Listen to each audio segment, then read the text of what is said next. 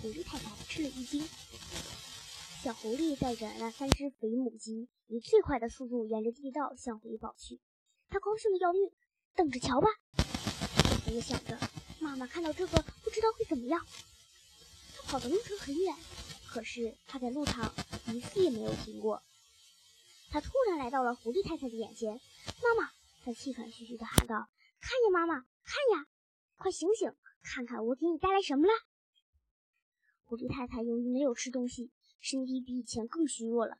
她睁开眼眼睛一看，看着了那些母鸡。我不是在做梦吧？他喃喃自语道。接着他又闭上了眼睛。你不是在做梦，妈妈，这是真的鸡，我们得救了，我们不会被饿死在这里了。狐狸太太睁开双眼，迅速地坐了起来。可是，我亲爱的孩子，他大声说：“这到底是从哪里？”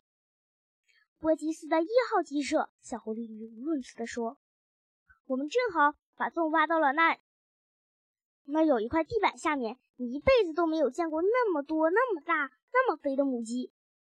哦，还有，爸爸说要准备一个宴会，他很快就会回来的。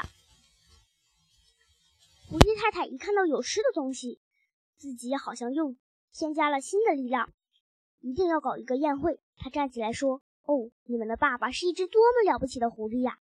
快点，孩子，把这些鸡的鸡毛拔掉。”了不起的狐狸先生在地道里的一个很远的地方说：“亲爱的孩子们，咱们接下来干的一件事，这件事可就容易多了。